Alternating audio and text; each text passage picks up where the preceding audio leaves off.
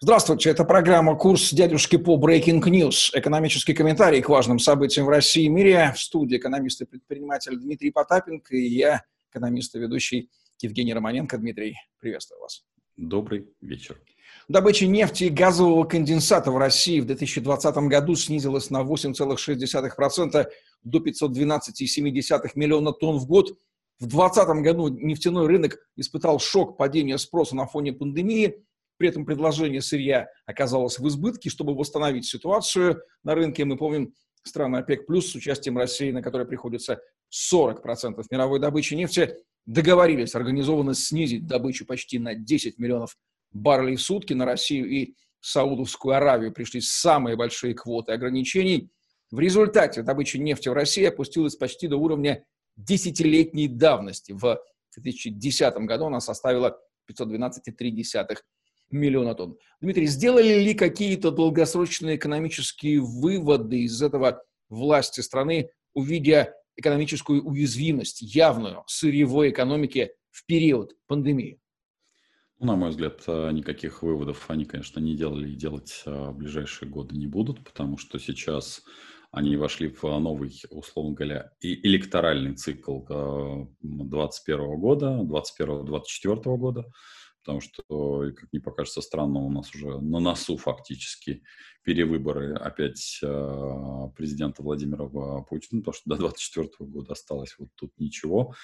А, вот, э, и у них потеряны, на мой взгляд, рули и витрила, как говорится в старой пословице.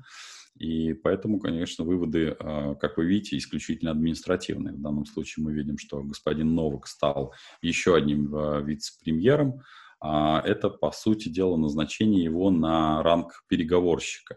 Напомню, в чем, в чем проблема еще Российской Федерации, в том, что мы очень серьезно потеряли лицо на последних переговорах с ОПЕК+, когда господину Новаку было приказано покинуть со всей делегацией стол переговоров именно как раз с аудитами, которые, а, ну, а, сказать так, по-человечески можно сказать, обиделись, но вообще в целом, конечно, так не ведут деловые переговоры, мероприятия, потому что какая не была твоя слабая там, переговорная позиция, ты все-таки обязан помнить, что за стол переговоров ты будешь садиться, садиться и садиться, и ты представляешь страну, а не представляешь каких-то там какую-то группировку людей э, в, в очень коротком промежутке времени, возглавляющим эту страну и возглавляющим власть. И в данном случае, конечно, выводов э, делаться не будет, потому что эти выводы очень болезненные. За последние сто лет, в общем, парадигма никоим образом энергетическая не менялась. Мы находимся в третьем энергетическом переходе. А, мы находимся в а, переходе, который связан с декарбонизацией, то есть а, с уменьшением, соответственно, следа во всех продуктах, материалах участия угля. И это крайне важно в, там, при металлургии, это важно при производстве иных товаров и услуг. И здесь момент какого-то вот глобального изменения, в том числе и энергетической парадигмы, ну, вот я посмотрел в очередной раз там проект а, господина Лядова, а, The Люди называется, там а, вот, про то, как проваливаются березники, что там с ними происходит.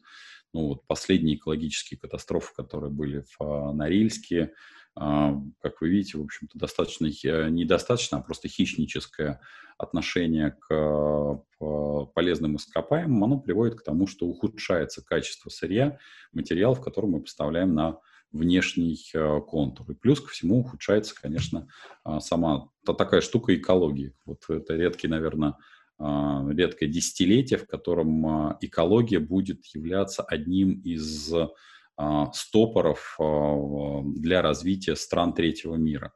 И мы должны будем сделать для себя выбор, либо убивать себя и окружающую среду, либо но медленно, но верно снижая э, все выбросы, идти по пути совершенствования технологий, в том числе и технологий экономических. И вот то, что я вижу, конечно, к сожалению, показывает, что расчет, э, даже вот последняя пресс-конференция Владимира Путина, в которой он а, упомянул, что якобы на 70% мы уже независимо от поставок углеводородов, правда, не раскрыл великую тайну, великую сию, из каких источников мы а, получаем деньги, и каким образом, а, потеряв а, право а, быть космическим извозчиком, чем мы же это все заместили.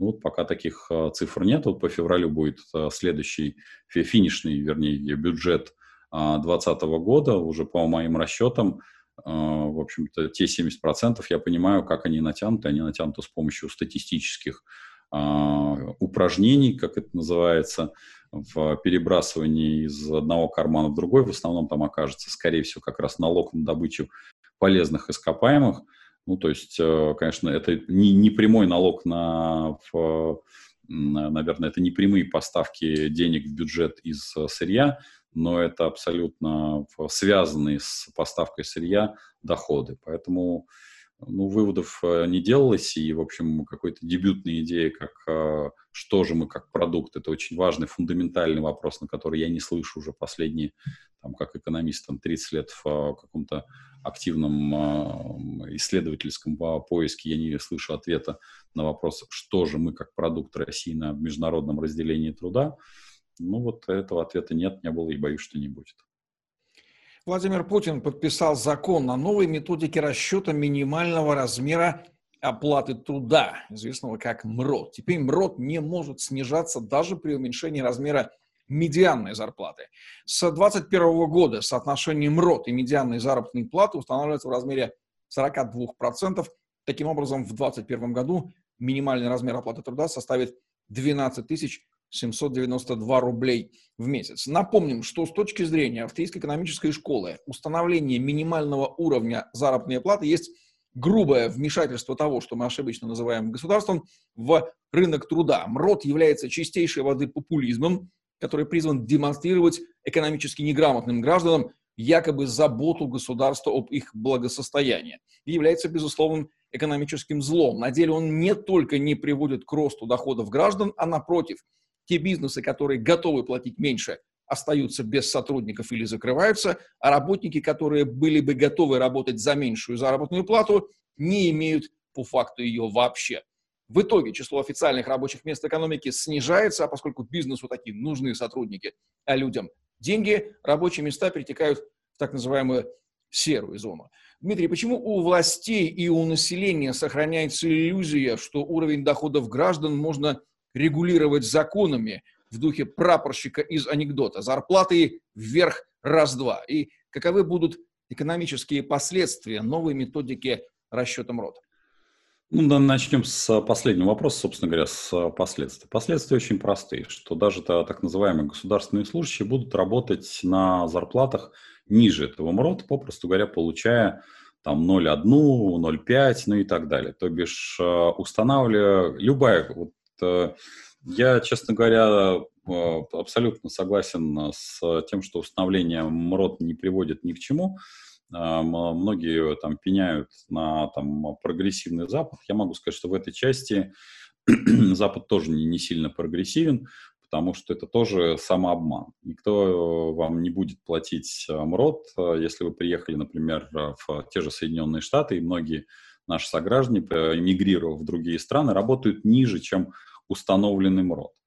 А, более того, если вы все-таки там начинаете э, легализовываться становиться каким-то там легальным а, сотрудником или со, со человеком, предлагающим а, свои услуги, это вовсе не означает, что это вам гарантирует хоть какой-то доход, попросту говоря, вас отсеивают по другим признакам.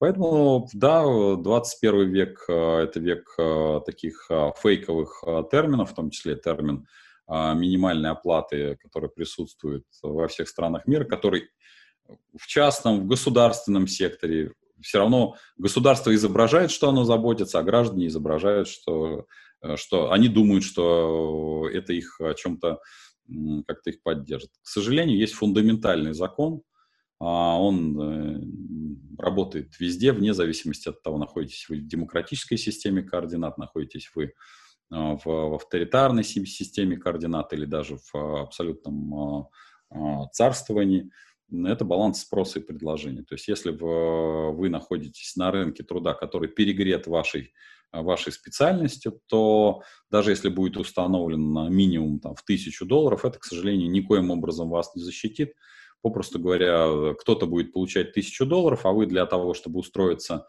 помощником этого человека за тысячу долларов, будете получать 0,1 э, МРОД э, вне зависимости от того, какая бы страна этого мира не была. Ну, вот яркий пример, я говорю, всегда Соединенные Штаты, в котором огромное количество гастарбайтеров работают абсолютно не по тем законам, которые установлены. Ну, тут же у нас возникают э, псевдопопулисты, псевдосоциалисты, которые говорят, ну, тогда нужно там не пускать гастарбайтеров. Ну, я вам могу напомнить, что в Соединенных Штатах были огромные э, протесты людей, которые пользуются услугами гастарбайтера. Если вы думаете, что э, гастарбайтеров нанимает работодатель, ничего подобного, даже близко. Работодатель э, является всего лишь прокладкой между вашим запросом и по рынкам труда. Поэтому работодатель – это менеджер. Ну, э, люди адекватные у нас э, сами говорят, что, например, если им нужно вырыть канаву, да, или там а, построить дом, они почему-то пользуются услугами гастарбайтеров, они обращаются в какое-то архитектурное бюро или фирму. Причина? Причина очень простая, потому что все очень четко экономят а, свои деньги. Ну, то есть э, вы же не, не, не выбираете э, только, как это, в националистический такой термин, только славян. Нет, почему-то, когда вам нужно разгрузить, вы пользуетесь дворником, а не ищете, э, не видя тут вот под домом дворника, который может вам, он не славянской национальности, разгрузить вашу машину, вы не бегаете по подъездам и говорите, давайте я заплачу там не 100 рублей, а 500 рублей, но обязательно мне славянин потому что это на самом деле дискриминационный вообще-то тезис э, о национальности как таковой.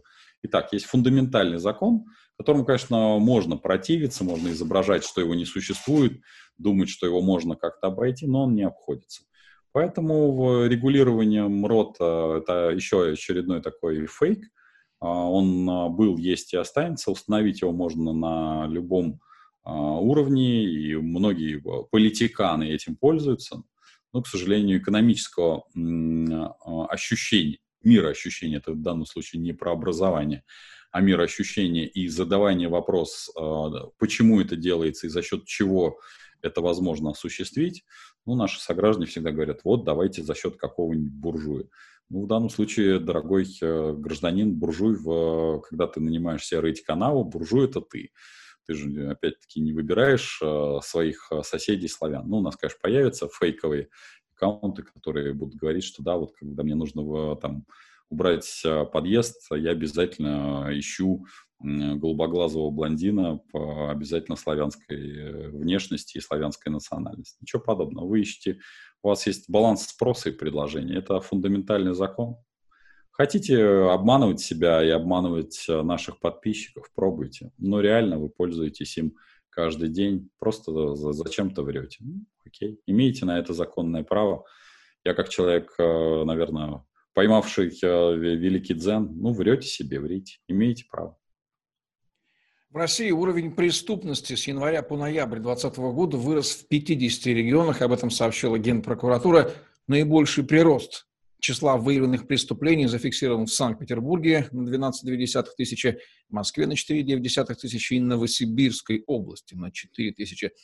Дмитрий, является ли этот рост, во-первых, реальным, учитывая то, что при росте числа силовиков на душу населения неизбежно растут цифры, статистика преступности в их отчетах, ведь им нужно демонстрировать, что они не зря едят бюджет и изобретают преступления – из воздуха. И есть ли связь между реальным ростом преступности, если он таки есть, и ухудшением экономического положения большинства граждан страны? Я думаю, что здесь э, влияют два фактора. Это первый абсолютно бессмысленный локдаун, который привел к коллапсу экономики, соответственно, выросли э, в том числе и насильственные преступления, которые связаны с бытовым насилием. С, э, об этом надо прямо говорить ярко и неприкрыто. Вот на самом а, в начале локдауна я говорил, что, например, в одном из городов, конкретно в Пензе, семья, закрытая на локдаун, попросту говоря, поубивала друг друга, называя своими именами, просто на почве нечего делать, а на ханку хватает денег, и вот эти бытовые, на бытовое насилие выросло. Плюс рост количества силовиков, которые в том числе обеспечивают рисованную преступность, поэтому эти два фактора тянут преступность вверх. Если кто не знал, у нас э, в Российской Федерации в 33 раза больше полицейских, чем на 100 тысяч жителей, чем во Франции. Как вы знаете, преступность у нас выше. Ну, вот один из простых примеров, например, насильственных преступлений в Чехии, которая а, размером с а, Москву, там 10, тысяч, 10 миллионов проживает, насильственные преступления, по-моему, за 5 лет то ли одно, то ли там за 7 лет одно, ну что-то в этом роде. Все и то это были гастарбайтеры, а не даже жители. В основном все это мелкие преступления, кражи, хулиганство. У нас насильственных преступлений, убийств – а, мы, в общем-то, впереди планеты всей на 100 тысяч населения. Плюс ко всему у нас есть огромная когорты людей, которые боятся людям а, выдать а, средства защиты именно в рамках разрешения короткоствольного оружия. Рассказывают, что мы друг друга перестреляем. Я вот даже очень адекватных людей вижу, что они связывают несравнимые, рассказывая о том, что вот смотрите, если там кому-то, вот у нас там мальчик получил оружие, начал стрелять, а, забывая рассказать, что вообще все насильственные преступления в этой части, они совершаются в заповедниках. То есть, когда человек изначально знает, э, что он идет э, в зону, где нет оружия. Для любителей, э, соответственно, различных теорий и практик я им рекомендую провести один абсолютно неумозрительный эксперимент.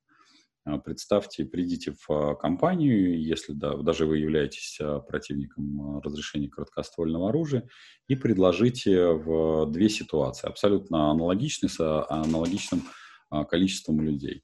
Скажите, что там, попросите вашего друга, что его задача в, выйти из комнаты, когда он вернется, его задача будет убить лично вас персонально. При этом э, две аналогичные ситуации, это один и тот же состав людей. В одном случае э, э, короткоствольное оружие запрещено, а в другом случае короткоствольное оружие разрешено, и, соответственно, как только вы начинаете производить какие-то противоправные действия насильственного характера, а тем более обнажать, например, оружие, это очень такой важный элемент самозащиты, например, за рубежом, что любой другой гражданин тоже имеет право не только обнажить оружие, но в том числе и произвести э, упреждающий выстрел э, по, там, по вашим конечностям. И я вам могу сказать, что вот во всех странах мира, где оружие короткоствольное вводилось, насильственные преступления, это абсолютная статистика, причем э, вы будете смеяться, что, например, разговор о том, что мы сильно пьем, и вот поэтому мы друг друга перестреляем. Вот в Молдове страна, которая всегда была славна своим вином, вот короткоствольное разрешено. Везде насильственные преступления падают на 40 минимум процентов. А вот эти все выхлопы в виде людей, которые приходят и стреляют э, себе подобных в зоопарке, все решается не запретом, а ровно диаметрально противоположным. Разрешите всем, например, носить оружие по, при строгом совершенно контроле. И как только человек будет обнажать оружие, он будет э, получать э, минимум, э, соответственно, два ствола от абсолютно безобидных людей, которые скажут, не надо этого делать, либо, соответственно, пулю в, в конечность. Поэтому поверьте мне, что как это, все люди равны, а товарищ Кольт сделал всех уравнее и, более того, установил закон. Когда ты понимаешь, что, что такое оружие, это такое преимущество в силе. Ну, а как работает любая правоохранительная система, мы с вами знаем. Всегда это относится не только к Российской Федерации, но и за рубежом приедут описывать ваш труп. Все правонарушения это, а, по сути дела, там до трех минут. А после трех минут можно именно ехать описывать труп, даже если вы в очень супер насыщенной э, полицейскими э, там, Германии, Соединенным Штатами и всем остальном. Именно поэтому они не а, противопоставляют эти две системы. Про Российскую Федерацию я вам четко все говорю. Насильственные преступления растут. Это связано с а, законами, которые приняты, разрешающие, по сути дела, домашнее насилие. Это связано с увеличением количества правоохранительных систем, которые, системы это не органы, которые увеличивают объем тех самых псевдоправонарушений. И дальше будет так развиваться. Примерно 30% устаревших обязательных требований к бизнесу удалось отменить к настоящему моменту в рамках так называемой регуляторной гильотины, сообщило общественное объединение предпринимателей «Опора России». Дмитрий, стало ли от этого легче отечественному бизнесу? Ну, я думаю, что Ай, господи, их 2 миллиона в общей сложности, поэтому сокращение, большая часть а, требований, поскольку я видел, что сократили, это сокращение и так, по сути дела, неработающих а, требований. Поэтому эта архаика, она не привело к существенному улучшению позиции бизнеса. И э, надо говорить э, честно, для того, чтобы произошло, произошло существенное изменение, для этого должна поменяться экономическая парадигма людей власть придержащих. То есть они должны а, осознать, а, что в, в первую очередь человек труда, создающий а, там шурму, строящие металлургические комбинаты.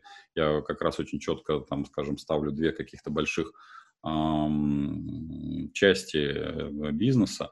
Он фундаментален, а вот все остальные — это сервисные функции. Государство — это сервисные функции. Ну, как вы знаете, в общем, такой парадигмы в существующей системе управления нет и не может быть. Поэтому сокращение мертв... мертвейших еще а, требований со времен советской власти, ну, сократили, например, то, что не должно быть яйцебитной, не должно быть, а, мы не должны протирать а, в заведениях общепита ветошью, когда есть уже совершенно другие материалы. Ну, то есть это и до этого была архаика, но за это можно было получить штраф это всего лишь э, приведет к тому, что штрафы будут перераспределены в другую сферу. Поэтому в данном случае это как мертвому припарка. Это был экономический комментарий Дмитрия Потапенко в программе «Курс дядюшки по Breaking News». Мы выходим на канале Дмитрия. Ставьте лайк, пишите комментарии, мы внимательно их читаем. Подписывайтесь на канал и жмите колокольчик, чтобы получать уведомления о новых выпусках. Ну а если вы хотите глубже понимать, по каким законам работает экономика и что будет если то, что мы ошибочно называем государством, будет в них вмешиваться, мы рекомендуем книги Дмитрия Потапенко и лекции нашего коллеги, соратника Санкт-Петербурга, экономиста Павла Усанова. Ссылочка на его YouTube-канал в описании. В этот год исполняется 150 лет с момента рождения Австрийской экономической школы. Павел Усанов будет читать онлайн-курс. Записывайтесь к нему, анонсы на его канале. Удачи вам, до новых встреч!